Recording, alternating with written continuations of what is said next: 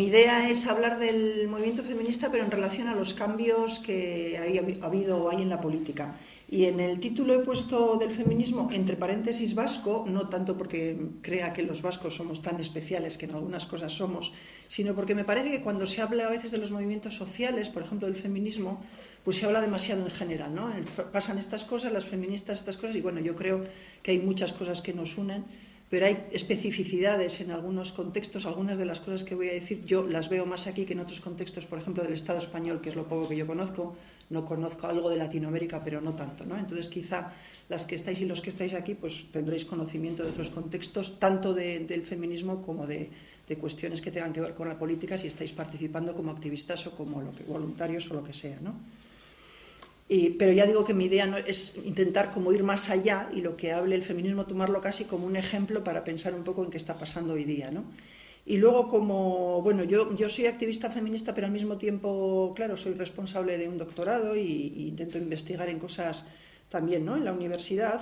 Y entonces, bueno, tengo también esa, esa, el ir de un lado a otro, ¿no? Pensar de un, de, una, de un espacio al otro lo que pasa o hasta qué punto y algunas de las cosas que voy a hablaros luego, por ejemplo, cuando hable de la, de la elaboración del conocimiento y de cómo se transmite el conocimiento, pues creo que puede tener que ver con eso que estáis que vais a hacer o que estáis haciendo vosotras y vosotros, que es de alguna manera formaros en haceros especialistas o investigadoras investigadores en temas sociales, pero muchas veces que están muy relacionados con, con cuestiones también de voluntariado o de, intervención social o lo que sea. ¿no?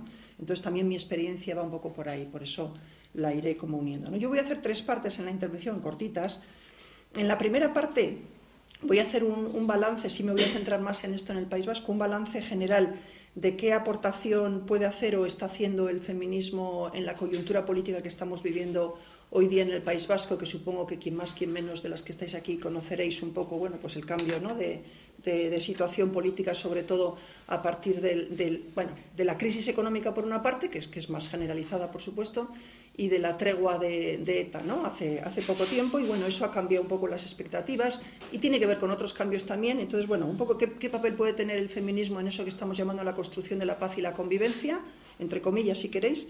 En la segunda parte me voy a centrar más en algunas cuestiones que tienen que ver con, la, con lo que llamo la transformación de la cultura y de la organización política. Y en la tercera parte, ya para terminar, siguiendo un poco en la misma línea, pero me voy a referir a la dimensión colectiva y anónima del movimiento feminista, o si queréis, de los movimientos sociales en general, ¿no? que es algo que a mí me preocupa, que es, entiendo que hay una especie de un poco de pérdida de dimensión colectiva, de colectivismo en, los movimientos, por lo menos en el feminismo y en el feminismo vasco se nota, y bueno, quiero reflexionar con vosotras y vosotros sobre eso. Igual os trato en, en femenino para no estar todo el rato vosotras y vosotros, pero estoy integrando a todo el mundo. ¿eh? Vale, en la primera parte, eh, entonces, la pregunta que nos podríamos hacer, ¿qué aportación puede hacer o está haciendo el feminismo, el movimiento feminista entendido en sentido muy amplio, ¿eh? no solo en la universidad, sino en la universidad y en la calle, al momento histórico que estamos viviendo en el País Vasco? ¿no? Yo, mm, esto, claro, daría para mucho. Voy a centrarme como en tres puntos un poco cronológico, ¿no? ¿Qué aportación puede hacer el feminismo a la lectura que se está haciendo o que se pueden hacer del pasado, de lo que ha pasado en las últimas décadas en el País Vasco? Qué aportación puede hacer en este momento y un poco de cara al futuro. ¿no? De cara al pasado, eh, bueno, igual habéis leído o habéis oído hablar Hoy día, por ejemplo, en el País Vasco se habla mucho de los relatos sobre el pasado, no, no solo en el País Vasco, diría yo. ¿no? El, Javo Pizarroso utiliza una frase que me gusta mucho, que es el incesante manantial de los relatos. ¿no? Eh, todos los días, está, o muy a menudo, están surgiendo relatos desde distintos colectivos, desde distintos investigadores. Eso sería el incesante manantial de los relatos. Yo, en realidad, quiero hacer una aportación chiquitísima a ese, tema. O Íñigo Domínguez también ha hablado, por ejemplo, de la batalla de los relatos. Hay una especie de batalla de cuál es el, relato definitivo. Si tiene que haber uno, tiene que haber varios. En el feminismo pensamos que tiene que haber más de uno, porque si solo hay uno, seguro que las mujeres no vamos a entrar. Entonces, bueno, un poco sería, en esos relatos que se pueden hacer del pasado, ah, pues hay el feminismo yo creo que puede aportar una lectura crítica del pasado, ¿no? que recoja también las experiencias que tienen que ver con las relaciones de género, pero que sea también crítica, una lectura diversa, múltiple, sosegada y crítica del pasado. Y en esto habría muchos ejemplos, pero como no me puedo alargar, se están haciendo bastantes investigaciones feministas también en este Instituto de Goa, en ese sentido, pues seguro que durante el curso, si no conocéis ya, os van a presentar muchas investigaciones también feministas en este sentido. Yo voy a destacar una que quizá conocéis menos, por lo menos algunas, que es la lectura que están empezando a hacer o el trabajo que están empezando a hacer las mujeres que han estado presas en las últimas décadas. Mujeres, lo que yo estoy hablando en concreto, mujeres que pertenecen a lo que se llama el Movimiento de Liberación Nacional Vasco, que tiene distintas organizaciones y ha tenido, y muchas de esas mujeres, por su actividad política, han estado en, o algunas militar incluso, ¿no? han estado en la, en la cárcel durante bastante tiempo, y ese colectivo de presas yo creo que está haciendo un trabajo muy interesante, que todavía igual no es muy público, pero que se va a ver en poco tiempo, y con una actitud muy crítica no solo frente al Estado, frente a las fuerzas policiales que también, sino también frente a sus propias organizaciones. Es una lectura crítica y autocrítica que yo creo que va a ser interesante y que va a aportar también otra visión un poco de, esos relatos que, de los que estaba hablando. ¿no? Por ejemplo, en este sentido, pues en ese colectivo está también incluida Olatz Dañovitia, que es una socióloga que trabaja con nosotras en el, en el doctorado de estudios feministas y está haciendo una, una investigación, ha hecho un trabajo fin de máster y está haciendo una investigación muy interesante. No todos los análisis que se van a hacer son parciales, por eso hablaba de relatos en plural. Ellas también están haciendo relatos que son parciales, pero yo creo que pueden ser interesantes. Lo ponía como un ejemplo. De cara al, presente, ¿qué, trabajo está haciendo, puede hacer? Bueno, en esto también, y algunas personas que estáis aquí, pues por ejemplo como Gloria que está al final, pues está, estáis implicadas en este tema del presente, ¿no? ¿Qué aportación se puede hacer desde el feminismo a lo que llamamos la paz y la convivencia. Me suele gustar recuperar una frase de Julia Goicoechea, una especialista en ciencia política feminista, que dice la paz no existe, el feminismo sí, ¿no? que es una manera un poco así de, decirlo, pero bueno, que creo que tiene, la paz no existe, y, muchas de la paz que definimos las feministas menos todavía, ¿no? pero el feminismo sí. Yo aquí lo que quiero destacar es que el feminismo vasco está haciendo una aportación pequeña, pero muy significativa e interesante, haciendo lecturas del conflicto que van más allá de lo que se ha llamado lo que se llama el conflicto vasco. Se están haciendo distintas iniciativas, eh, pues aquí hay muchas organizaciones, ahora si luego a alguien le interesa puedo decirle, ¿no? Desde AOCHA, que en su día, Bilgune Feminista, Emagune, lo que estáis haciendo en EGOA, lo que se está haciendo en el Foro Social Permanente por la Paz y la Convivencia, se están haciendo bastantes intentos desde el feminismo y a mí lo que me interesa sobre todo, por eso lo, destaco aquí, es que se está haciendo una lectura transversal de todos los conflictos que se han vivido en las últimas décadas en el, en el País Vasco, más allá de lo que se llama el conflicto vasco, incluyéndolo, ¿no? O sea, más allá, digamos, del conflicto armado.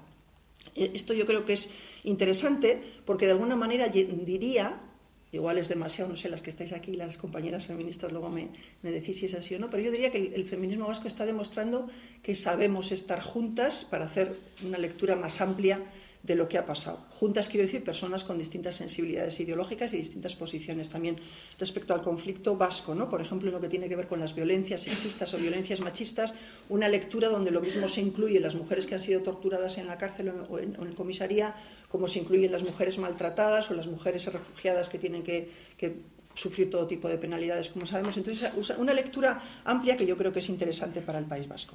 Y de cara al futuro, ya para terminar con esta primera parte, de cara al futuro, de cara a qué podemos ir avanzando, aparte de, lo que estamos haciendo ahora o, respecto al pasado, yo también creo que el feminismo vasco puede aportar mucho en lo que llamaríamos, en euskera llamaríamos euskal pensamientoa, ¿no? el pensamiento vasco. Pensamiento vasco me refiero a teorías, no digo uno solo, sino teorías que pueden salir para hablar de, esta, de este contexto en el que vivimos, donde, como decía antes, lo he dicho medio irónico, pero lo pienso, donde no es que seamos especiales, quiero decir, los vascos de alguna manera, pues compartimos muchísimas cosas con gente del Estado español y del mundo, ¿no? Pero al mismo tiempo sí que tenemos algunas especificidades lingüísticas, culturales, políticas, y bueno, en ese pensamiento vasco, pensamientos vascos que se están renovando mucho, diría yo, en, en este momento, pues también yo creo el, que el feminismo está aportando también sobre todo esa idea de, ojo, Sí, hay que hablar de muchas cosas, pero hay que hablar de muchas cosas a la vez. Hay que hablar de sexismo, hay que hablar de clasismo, hay que hablar de heteronormatividad, hay que hablar de racismo. Ese intento que tenemos las feministas de ponerlo todo en relación, que a veces hace que nuestros análisis sean tan complejos, tan complejos que no sabemos muy bien de qué estamos hablando, pero yo creo que esa complejidad le da también como riqueza ¿no? al, discurso. Bueno, os quería vender un poco el papel que puede tener el, feminismo en el en el momento que estamos viviendo, pero sinceramente me lo creo y creo que tenemos bastantes ejemplos que igual luego algunas de vosotras o vosotros lo podéis utilizar en trabajos o en lo, que vayáis haciendo durante este curso, ¿no? O de cara al trabajo fin de máster, ya os estoy dando algunas ideas para trabajo fin de máster. ¿eh? Bueno, la segunda parte de mi intervención, entonces ya más voy a dejar ese tema, me centro ya un poco más en lo que sería la organización feminista como una organización, como un movimiento social, en sentido muy amplio, ¿no? metiendo todo, todo lo que sería el feminismo a nivel institucional, a nivel académico, a nivel de calle. Y, esta segunda parte le he llamado sobre las transformaciones en la cultura y la organización política. Y, voy a decir algunas, algunas cosas, ¿no? Eh, así rápidamente, ya digo que si luego alguien quiere, pues podemos profundizar. Mm, la primera idea que tendríamos que tener, por lo menos en el País Vasco, esto no, no tengo claro, pero yo creo que es, que es, común a otros contextos, es que el feminismo en las últimas décadas, en los últimos años, se ha diversificado mucho y se ha rejuvenecido. Podemos decir, se ha rejuvenecido o ha envejecido, lo que queráis. Quiero decir, que en el feminismo vasco y en general en el feminismo que seguro que conocéis vosotras y vosotros, hay muchas mujeres como yo que ya vamos siendo viejas, ¿no? incluso mujeres muy viejas que siguen estando de alguna manera en el feminismo, pero es verdad que ha habido una renovación del, del feminismo. En el País Vasco es claro, pero yo creo que en otros contextos también. Y ese rejuvenecimiento del feminismo es interesante, tanto de cara al feminismo pero en general a los movimientos sociales, porque por lo menos lo que vemos aquí es que no en todos los movimientos sociales se está renovando los movimientos. ¿no? Si pensamos en otros movimientos, yo qué sé, el movimiento, por ejemplo, por el euskera en el País Vasco, que es un movimiento social que ha tenido y tiene su importancia, pues hay muy poquita gente joven, o sea, generalmente es gente de una edad ya media o alta, ¿no? Entonces, bueno, pues se podría pensar, aquí también esto sería para otro trabajo fin de máster, ¿no? ¿Por qué hay movimientos que se rejuvenecen y que se renuevan y otros que no? ¿Qué es lo que encuentran las mujeres, en general mujeres, algunos hombres también, en el feminismo, ¿no? Para, para unirse a este movimiento. Bueno, eso sería como la primera idea y otra idea que os he dicho es la diversificación. Quiero decir que lo que tendríamos que pensar es que, el, movimiento feminista está ya en todos los sitios. ¿eh? Es una manera de hablar, ya sé que no está en todos los sitios, pero quiero decir que, casi a cualquier nivel del que hablemos, pues hablamos de las instituciones a distintos niveles, locales o más generales, autonómicas, o hablamos de profesionalizar, luego voy a hablar de la profesionalización del feminismo o de los movimientos sociales, o hablamos de asociaciones, o hablamos de empresas, o hablamos, en muchos sitios hay eh, eh, direcciones de igualdad, cosas de esas. Hoy se ha diversificado Quiero decir que hay distintas formas de hacer feminismo y eso ha sido bueno, aunque eso también luego veremos algunos riesgos tiene, ¿no? Y esto ha conllevado que se expanda mucho el feminismo. A veces es un feminismo que no siempre tiene el mismo nivel de conciencia, que no tiene el mismo nivel de crítica, a veces es un feminismo un poco casi light, ¿no? En algunos contextos es un feminismo que, se habla de él más como género, ¿no? Más que como feminismo y eso, bueno, puede tener sus, sus problemas, pero bueno, es verdad que se expanda, ¿no? yo pienso eso, que se puede decir que vayas donde vayas encuentras mujeres feministas. No siempre son mujeres igual que están organizadas, o hombres que están organizados, pero que tienen un mínimo de conciencia y que están intentando hacer algo. ¿no? Eso yo creo que es, que es interesante. En ese sentido, como tenemos feministas jóvenes en, el movimiento, pues yo siempre digo, bueno, pues tendremos que cuidar a las feministas jóvenes. ¿no? Aquí estáis bastante gente joven, supongo que algunas o muchas o muchos seréis feministas. Pues bueno, yo creo que también hay que pensar en un movimiento social con los problemas que tiene también el feminismo en estos momentos. No voy a hablar tanto de esto, ¿eh? pero digo de reacciones, ¿no? de en contra, y ya parece que no hace falta en algunos niveles, en medios de comunicación. Bueno, con todo eso que está pasando, pues también yo creo que hay que pensar en cómo cuidar, ¿no? cómo cuidar a la gente joven que está viniendo al feminismo. Otra cuestión que se me ocurre para pensar en, en el feminismo como organización sería, y esto también nos daría mucho de sí, eh, pensar en las transformaciones en la forma de entender la política y la militancia. ¿no? Que va más allá del feminismo. Esto no tiene que ver solo con el feminismo, pero bueno, igual algunas o algunos habéis oído hablar, eh, sobre todo se dice, en esto siempre ponemos, ¿no? cuando hacemos un poco de historia siempre ponemos como momentos o hitos, se suele decir que a partir de la caída del muro de Berlín o también de la revolución zapatista empieza como a, florecer o a verse, a verse sobre todo, una manera de entender la política y los movimientos sociales que hasta entonces yo creo que se estaba, pero no, era, no, estaba tan cristalizada, por decirlo de alguna manera. ¿no? Algunos autores, por ejemplo Ángel Calle, habla de la, o se, dedica a estudiar lo que, llaman, lo que ya, algunos llaman los nuevos movimientos globales, ¿no? y ahí entraría también el, el feminismo. Estos nuevos movimientos globales son distintos de alguna manera, y esto yo creo que hay que tenerlo en cuenta, se caracterizarían principalmente por dos cosas. ¿eh? Por una parte, porque de alguna manera se buscan alianzas entre movimientos distintos y tenemos, supongo que también de, las zonas donde seáis, yo sé que sois de zonas muy distintas, de las zonas donde seáis vosotras supongo que también se dará. Se están habiendo experiencias donde no participa solo un movimiento, a veces sí, pero donde hay distintos movimientos que se juntan en una plataforma que dura un tiempo, se hace una acción, luego ese tipo de alianzas cada vez se ven más Y por lo tanto, eso supone que se están intentando articular distintas discriminaciones, distintas desigualdades sociales, que también antes se hacía, pero que es verdad que ahora tenemos como más empeño en articular distintas formas de discriminación o de desigualdad. ¿no? De la misma manera, eso conlleva otra cosa que también es interesante, pero que hace más compleja a veces la, política, ¿no? que es que antes, hace 20 o 30 años, por ejemplo en el País Vasco, pues la gente tenía como un solo objetivo, pues yo qué sé, imaginaros, la independencia del País Vasco, o yo qué sé, conseguir algo, ¿no? Conseguir... Entonces, claro, era como la política entendida como definir muy bien un proyecto, ese proyecto muy bien definido, definir muy bien la estrategia y a por ello. Eso ha cambiado, ¿eh? o ha ido cambiando, no digo que cambie de la noche a la mañana, ha ido cambiando.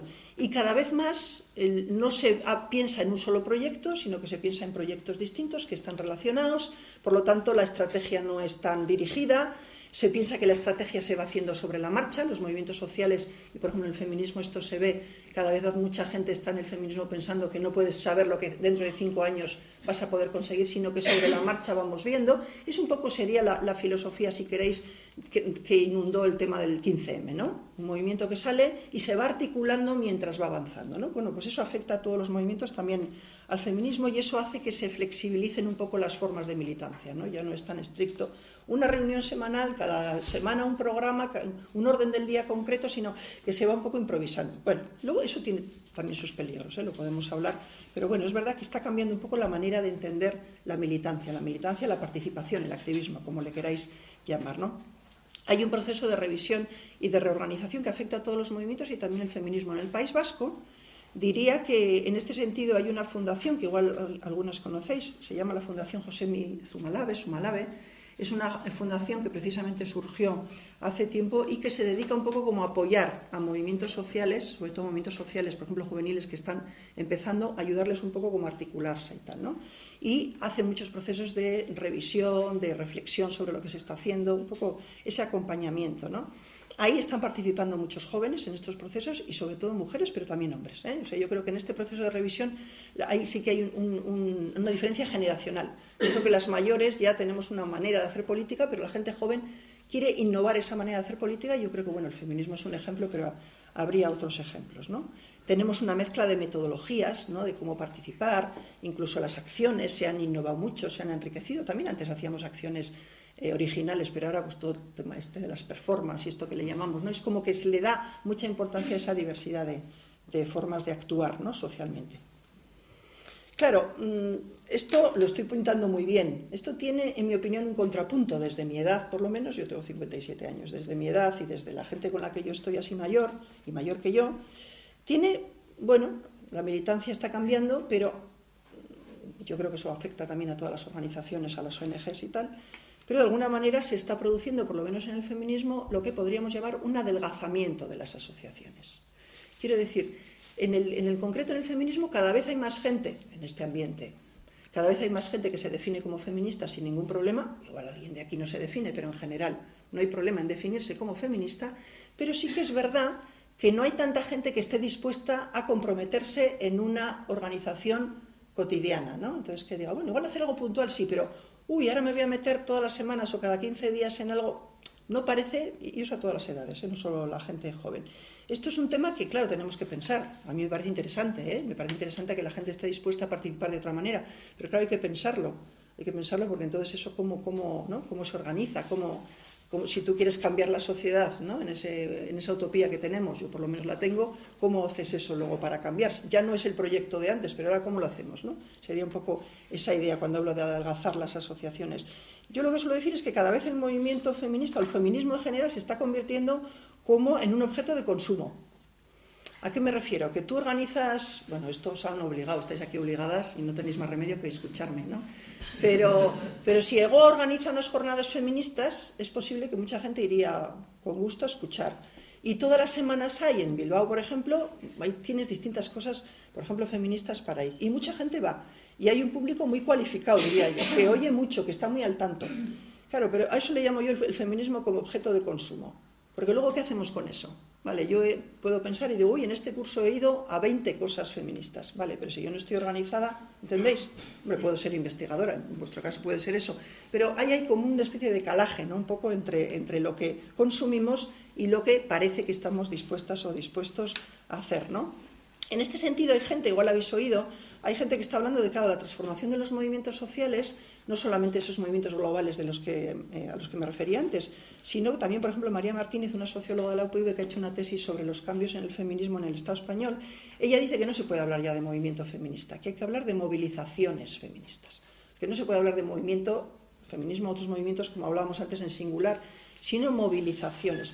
Yo no estoy muy de acuerdo, o sea, yo pensando en el movimiento vasco, creo que se puede seguir hablando de un movimiento feminista, muy heterogéneo, muy diverso, pero se puede seguir hablando. A mí me gusta más, Miren Hernández, una compañera mía, antropóloga, dice, el feminismo en realidad no sería más que una identidad colectiva, pero construida sobre prácticas plurales. Las prácticas son plurales, pero hay una identidad colectiva, sigue habiendo una identidad colectiva, por lo menos en el País Vasco. ¿no? Pero es verdad que esa relación entre militancia, activismo y participación y consumo está cambiando y bueno, eso supongo que son temas que pueden salir también al hilo de otros ejemplos, que igual no son el feminismo, pero ahí otros ejemplos yo creo que saldrán también en los másteres que vais a hacer, ¿no?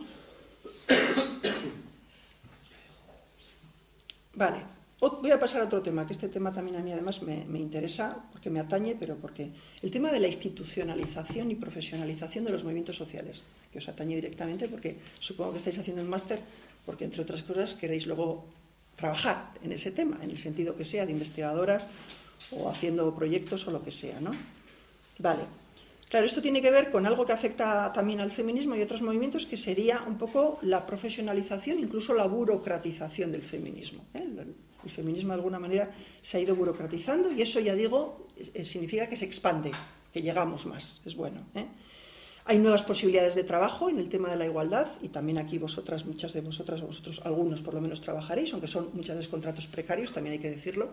Pero sí que es verdad que están saliendo becas, bequitas, ¿no? contratos, un proyecto de tres meses. está saliendo bastante trabajo en el ámbito feminista y yo creo que eso es lo que hace también que muchas eh, mujeres algunos hombres, menos, pero algunos hombres, vengáis a, másteres donde hay eh, contenidos de igualdad o de género porque se ve que es un tema también, ¿por qué no?, que, se expande también profesionalmente y nos sirve también, ¿no?, como un nicho profesional.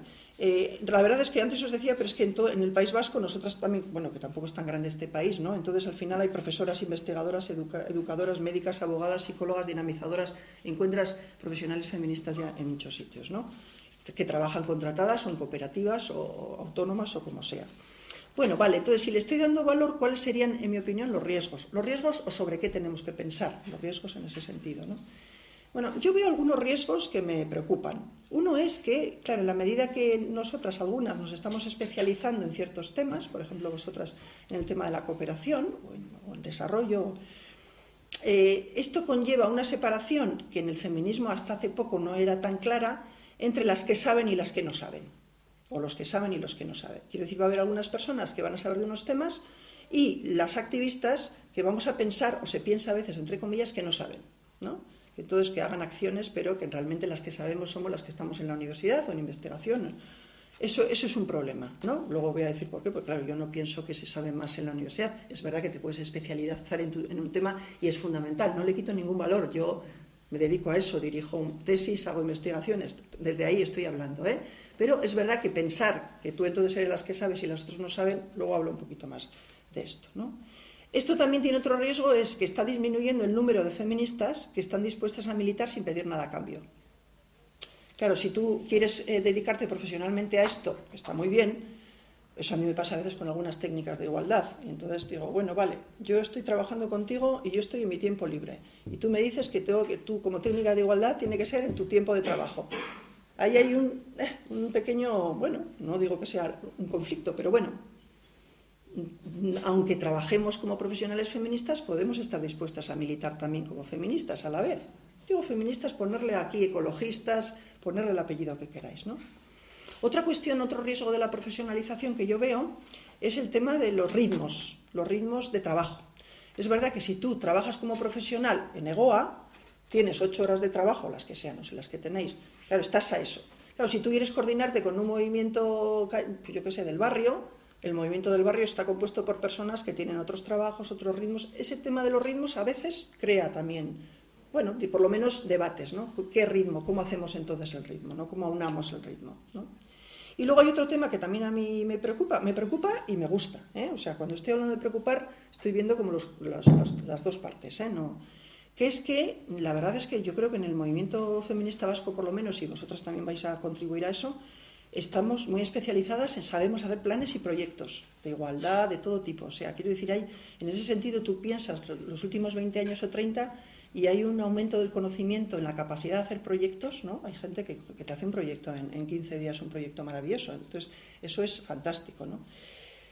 El tema es que a veces pensamos que hacer un buen proyecto ya es hacer política y cambiar la sociedad. Y claro, de hacer un buen proyecto a cambiar la sociedad va a muchos kilómetros, como supongo que incluso gente que estáis aquí ya sabéis, ¿no? Porque lo habéis experimentado.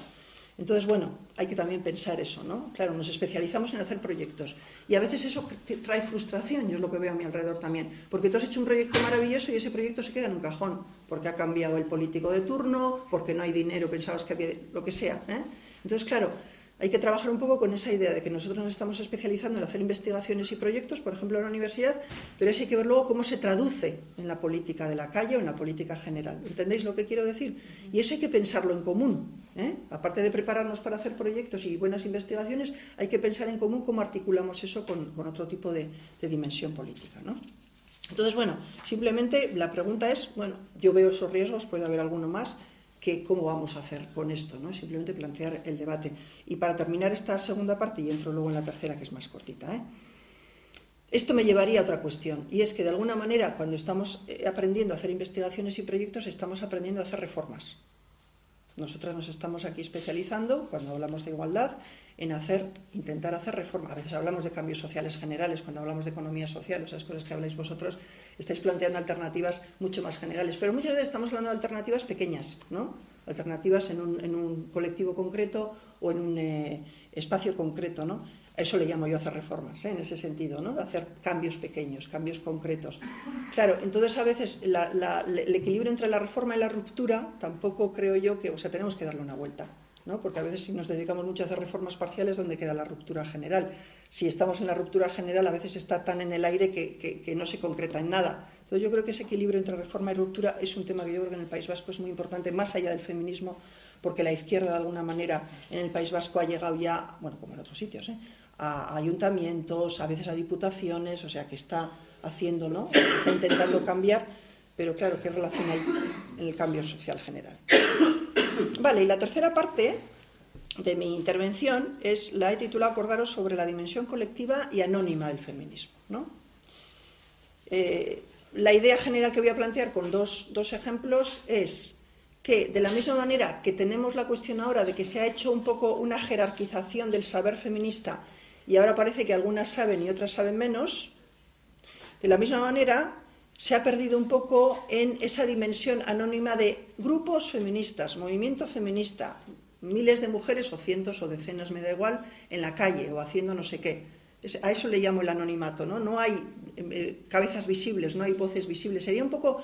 Eh, esto se suele hablar siempre de la revolución zapatista cuando se ponen, ¿no? El verdugo y se tapa la cara. Pero yo suelo decir que antes de los zapatistas, nosotras, por lo menos en el País Vasco, pero creo que en general el feminismo, ya nos tapábamos la cara. ¿Cuál era la manera que teníamos de taparnos la cara las feministas? Por ejemplo, cuando escribíamos ponencias o escribíamos artículos, era firmar en colectivo. Y si nosotros miramos las, las, ha habido como cuatro grandes jornadas feministas en el País Vasco, si miramos las primeras, las del 77, que son las primeras cuando empieza el, feminismo, no hay ninguna ponencia que lleve un nombre propio. Ninguna ponencia. Eso no es casual. Es decir, no es que se les olvidó poner el nombre a las feministas, no, era consciente. Era un tema de aquí estamos un colectivo, estamos trabajando y pensando en común y firmamos en común. ¿Entendéis, verdad? Claro, eso ya algunas que estáis aquí igual me estáis oyendo y dirá, pues qué tontería también, tanta importancia tenía. ¿Por qué? Porque hemos pasado como al otro extremo. No del todo, ¿eh? yo creo que en el feminismo seguimos firmando y seguimos haciendo cosas en colectivo, pero ahora es normal que quien hace algo firma. Y por supuesto quien hace un TFM firma, quien hace un TFG firma y se lleva, se lleva las críticas, pero se lleva también el honor, ¿no? O sea, hemos pasado a, esa idea del nombre propio está delante de, un trabajo que tiene, tiene importancia, no le voy a quitar importancia, pero me plantea problemas. Yo además estoy implicada también porque yo también firmo con nombre propio, ¿no? Claro, ¿por qué? Dos ejemplos, ¿eh? os pongo. El tema del conocimiento, ¿no? El conocimiento. ¿A qué le llamamos construir conocimiento en nuestra sociedad? Bueno, pues a todo eso que vamos elaborando, teorías, trabajos más pequeños, tal, y eso hace un saber feminista. Por ejemplo, en el País Vasco hay un saber feminista, ¿no? construido en muchos niveles y con muchas personas. Claro, eh, a veces tenemos la tentación y en la universidad a veces eso se critica. A veces, no sé si ya lo habéis pensado, pero en, los másteres nuestros, por ejemplo, con, con, feministas que son un público muy exigente, como tiene que ser, pues muchas veces se critica la academia, ¿no? Es que en la academia tal y bueno, bien, me parece muy bien que se critique la academia, pero yo luego estoy atenta porque luego a la mínima que sale un tema donde hay trabajo colectivo, te dicen, no, fulanita, esta autora ha hecho un trabajo importantísimo sobre esto. Digo, sí, esta autora, importantísimo, pero el grupo de mujeres de, de Erandio tiene una ponencia fundamental sobre este tema y no habéis mirado ¿Entendéis lo que quiero decir? Que nosotras también sin querer hemos entrado en el feminismo y en otros movimientos sociales en una cultura de expertas y de expertos donde nos parece que hay gente listísima, que la hay, ¿no? que está diciendo cosas interesantes y no nos fijamos que igual el grupo del barrio de Alau está haciendo una, reflexión muy pertinente y muy buena. ¿eh? A esa jerarquización, del, esa jerarquización del conocimiento me preocupa y vosotras vais a estar implicadas en esto y tenéis que saber qué vais a hacer con eso. ¿no? Entonces, bueno, yo creo que eso es... Aquí tenemos muchas cosas, ¿eh? tenemos el tema de las autorías, quién es autor de una idea. Y a veces la autora de una idea es la vecina, que hoy a la mañana le has comentado no sé qué y te ha dado la idea del TFG. Esto os puede pasar perfectamente. Estás hablando, o estás hablando con una amiga en un bar, le sacas el tema de conversación y la amiga te hace una pregunta y te da la clave para tu TFG. Y esa amiga no aparece. ¿Quién es la autora? A ese tipo de cosas voy de ser más atentas a cómo construimos el conocimiento individual, pero también el colectivo, ¿no? Lo que yo llamo los circuitos del conocimiento.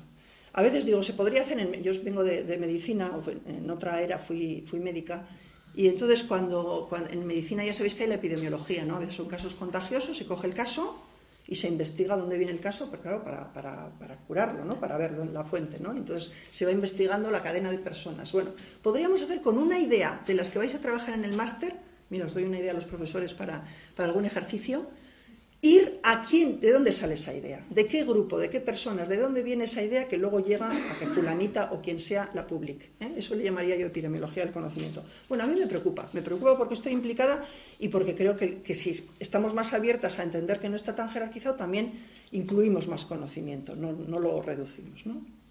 Bueno, eso ya digo que tiene que ver también con el tema de, los másteres y tiene que ver también, el segundo ejemplo, y este era el último, el segundo ejemplo es también lo que está pasando en los medios de comunicación. ¿no? Yo no sé, de la zona donde sois vosotros no lo sé, pero en el País Vasco, sobre todo los medios de comunicación en euskera, que hay muchísimas, bueno, muchísimas, bastantes mujeres feministas que escriben cotidianamente en los centros de, en los, perdón, en los medios de comunicación, en, en periódico Berría o en Arría, una revista que hay eh, semanal, o bueno, en blogs o, o, redes sociales o lo que sea, ¿no? Quiero decir que hay nombres. Claro, todo eso, pensar, el tweet, el Facebook, todo esto va sobre nombres individuales.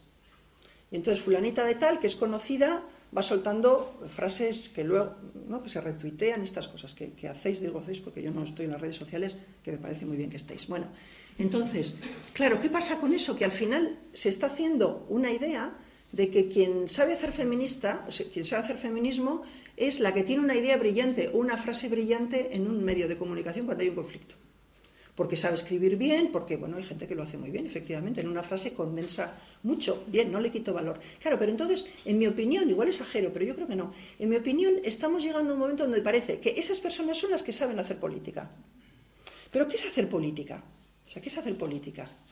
Hacer política, si nos ponemos a pensar qué es hacer política en general, bueno, a mí se me ocurren ya cosas seguro que a vosotros más. Hay que hacer teorías y diagnósticos. Hay que conocer bien el contexto donde estás aplicando la política. Hay que saber hacer nuevas preguntas. Hay que tener nuevas tácticas o estrategias. Hay que saber estar, por ejemplo, en el feminismo con mujeres que son feministas y mujeres que no son feministas. Hay que saber convencer a las instituciones. Hay, que trabajar con otros movimientos. O sea, podríamos hacer una lista interminable. Una persona que sabe escribir muy bien o que sabe, ¿no? sabe, sale en el periódico y hace un artículo de opinión fantástico, solo por eso no sabe hacer todo lo demás.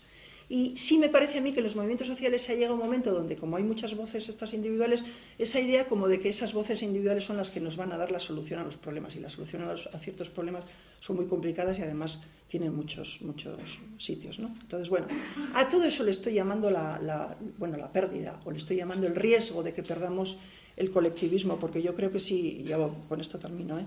yo creo que si el feminismo ha perdurado hasta hoy, si el feminismo se sigue, se ha rejuvenecido, si se sigue renovando, creo que es por distintas cosas. Una de las cosas es porque toca mucho la vida de algunas personas y eso hace que reacciones, ¿no? Te toca en muchos niveles de tu vida.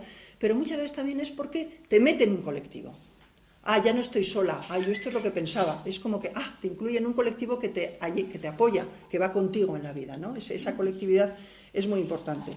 Entonces, bueno, yo, incluso lo del anonimato, el anonimato lo digo porque hay un, bueno, un filósofo, Santiago López Petit, que le, leí, esto también es lo típico que lees un día leyendo una entrevista, pues decía en un momento, el, el 15M, la filosofía del 15M, sobre todo es una filosofía de anonimato gente anónima que está junta y que quiere cambiar las cosas. Hay pocas, ¿no? Hay pocos líderes, o hay líderes, pero de otra manera, ¿no? Y me pareció que era una idea que se podía aplicar también al feminismo, ¿no? Yo quiero también un feminismo donde haya voces conocidas, pero haya, haya también mucha gente anónima que va conmigo, que vamos juntas, quiero decir. ¿eh? Ese anonimato me interesa, de ir juntas y que no obligatoriamente se sepa los nombres de la gente que vamos, ¿no? Bueno, entonces con esta idea quiero terminar. Yo lo diría, si, me dejáis de una manera un poco poética, por, por, hacerle ¿no? el órdago que me ha lanzado eh, Merche. Bueno, yo creo que las feministas hasta aquí, podríamos decir, hemos, hemos llegado em, mirándonos a los ojos, codo con codo, cuerpo a cuerpo, debatiendo juntas horas y horas y horas, practicando lo que pensamos juntas, equivocándonos y acertando a veces juntas, con la experiencia y el conocimiento de todas, si no, no hubiéramos estado aquí. Y yo creo que esa será, esa es la clave para seguir avanzando. Es que ricasco.